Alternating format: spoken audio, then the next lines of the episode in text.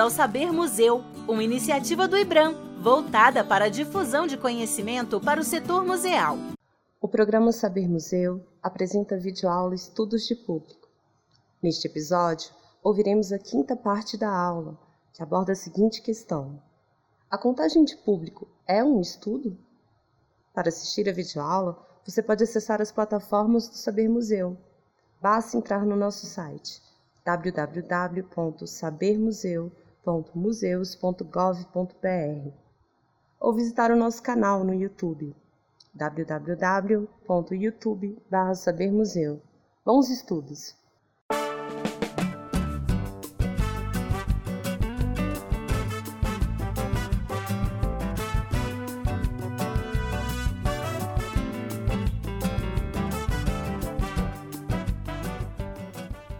Outro método bastante importante que dá a base para a gente desenvolver vários outros estudos é o método da contagem de público. E o que seria a contagem de público?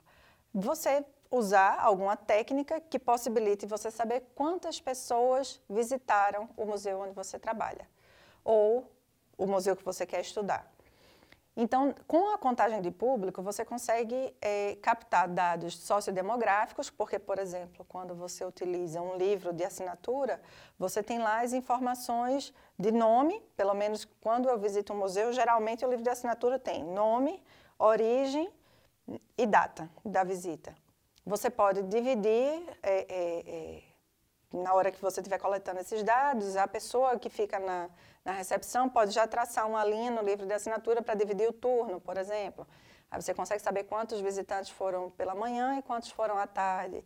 Ou você coloca mais uma coluna de informação, perguntando qual é a escolaridade ou qual a, a qual a ocupação dessa pessoa. Lembre-se que no livro de assinatura não é recomendável colocar vários é, é, vários assuntos para o visitante responder, porque senão o livro de assinatura vira um questionário, né? já muda a destinação dele. E outra que nem todo mundo gosta de, de é, assinar no livro de assinatura. Então, cuidado na abordagem, pergunta se pode assinar, porque é importante, porque é com isso que a gente conta ao nosso público e aí pode atender vocês melhor. É, é importante que você dê a oportunidade para a pessoa é, é, fazer algum comentário e esses comentários é que são bastante úteis na hora de você também avaliar aquilo que está sendo feito e como você pode trabalhar a, as suas atividades e aquilo que você oferece para o visitante. E aí isso envolve ah, exatamente o, o, próximo tópico, que é que a contagem possibilita a expansão dessas informações coletadas. Porque você pode colocar outras variáveis na, na coleta desse número. Lembrando mais uma vez que se você coloca mais de três ou quatro variáveis, esse trabalho, tanto da pessoa responder no livro de assinatura ou em alguma, algum outro método que vocês utilizam, pode tornar demorada a resposta, como também demorado o trabalho de você analisar. Você tabular esses dados, colocar isso numa planilha, por exemplo, aí você tem várias colunas que você vai precisar lançar esses dados e depois é, trabalhar esses dados, acaba sendo difícil até de executar. Você precisa ter atenção que existem três fatores que são imprescindíveis, que você precisa levar em consideração na hora que você for contar ao seu público. O primeiro deles é que todos os visitantes devem passar por um ponto específico, pela mesma entrada, por exemplo, ou por um número limitado de entradas, de modo que essas pessoas possam ser monitoradas monitoradas no sentido de serem contadas. Porque imagina que esse museu tem várias entradas. E aí você tem um livro de assinatura no meio desse espaço. Nem todo mundo passa por esse livro de assinatura, nem todo mundo assinou. Então a sua contagem já vai ficar um pouquinho prejudicada ali. Então, primeiro você precisa ter atenção a esse ponto que todas as pessoas que você vai considerar como visitantes, que você vai considerar para serem contadas nessa, nessa, nesse seu método, precisam passar por esse ponto. E esse ponto pode ser o lugar de um livro de assinatura, ou de uma pessoa que está com um contador manual, ou pode ser alguma outra técnica que a gente já vai ver mais adiante. A segundo, o segundo fator muito importante que deve ser levado em consideração é que tem que ter alguém responsável pelo monitoramento da chegada desses visitantes. E, novamente, monitoramento não é ficar vigiando a pessoa, é você saber que aquela pessoa realmente entrou e ter a certeza de que ela pode ser contada, ainda que não tenha sido contada por alguma falha ou até por escolha do próprio visitante que não quis assinar, mas ele passou pelo ponto. Então, foi por uma questão do próprio visitante que não foi contado, não foi por uma questão, por uma falha do museu.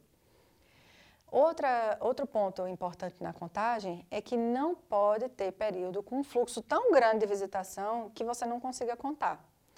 Porque imagina que seja livre de assinatura, mas você está com um público gigantesco e está demorando para entrar porque todo mundo quer assinar, fica complicado de você conseguir a assinatura de todo mundo. Então, por exemplo, recebeu um grupo de uma escola. Não dá para todos os alunos pararem ali para assinar. Então, o que você pode fazer é pedir para o professor: professor, vem cá, coloca aqui o seu nome, a quantidade de alunos que você trouxe, qual é a sua escola, qual é a média de idade. Então, tudo isso ajuda você a fazer o controle desse grupo sem necessariamente criar aquela fila enorme e não conseguir fazer esse monitoramento. Então, vamos para as técnicas que existem para contagem, pelo menos algumas delas, para contagem de público. A gente tem livro de assinatura, roleta, né, catraca, é, não necessariamente essa roleta é utilizada, a catraca é utilizada para passagem com ingresso, porque o ingresso pode ser uma outra técnica. É, tem o sensor eletrônico, que hoje em dia muitas pessoas estão usando, existe até a contagem por câmera, mas como não é muito comum, é, é, é em geral a gente coloca isso como um outro tipo de, de técnica de contagem. Quando a gente pergunta para a instituição, aqui no IBRAM, qual é a técnica de contagem de público que ela utiliza, é, tem, em geral, essas opções que a gente está dizendo para vocês, e aí, por exemplo, contagem por câmera entra como opção em outros. Ela não tem uma opção específica. Então, continuando, a gente tem também o formulário. É, é, existem museus que usam formulário na, na própria internet, por exemplo, faz um, um, um documento que fica compartilhado e quem faz o controle coloca já diretamente ali, que fica armazenado já na nuvem. Lista de presença em atividades que o museu promove, e isso pode ser usado para contar ao público. Folha de registro. O que é importante, muito importante, vamos colocar assim, na contagem de público. Digamos que você utilize o livro de assinatura, a, a, a lista de atividade, lista de presença nas atividades do museu e catraca. Como é que eu vou fazer para esses dados não acabarem é, duplicando um mesmo visitante? Outra coisa importante, eu vou contar visitante ou visita, porque a, a, a, o visitante, na verdade, eu vou contar o frequentador ou a visita, porque o frequentador, digamos que eu seja uma frequentadora do museu, eu fui no mesmo dia três vezes. Se eu estiver contando o frequentador, eu vou ser contada uma vez nessa instituição. Se eu estou contando a visita, eu vou ser contada três vezes nessa instituição. Então, vocês precisam fazer essa distinção, dessa distinção entre esses, esses dois termos na hora de fazer um estudo, para poder explicar bem qual é o, o dado que você está levantando, se é o dado de frequentador ou se é o dado de visitante. E como é que eu faço para não, não duplicar esse número? Primeiro, é, é, eu tenho que garantir que aquelas pessoas que estão lá na lista de atividade do museu não necessariamente passaram pelo livro, porque ah, você tem que colocar essas técnicas com objetivos distintos.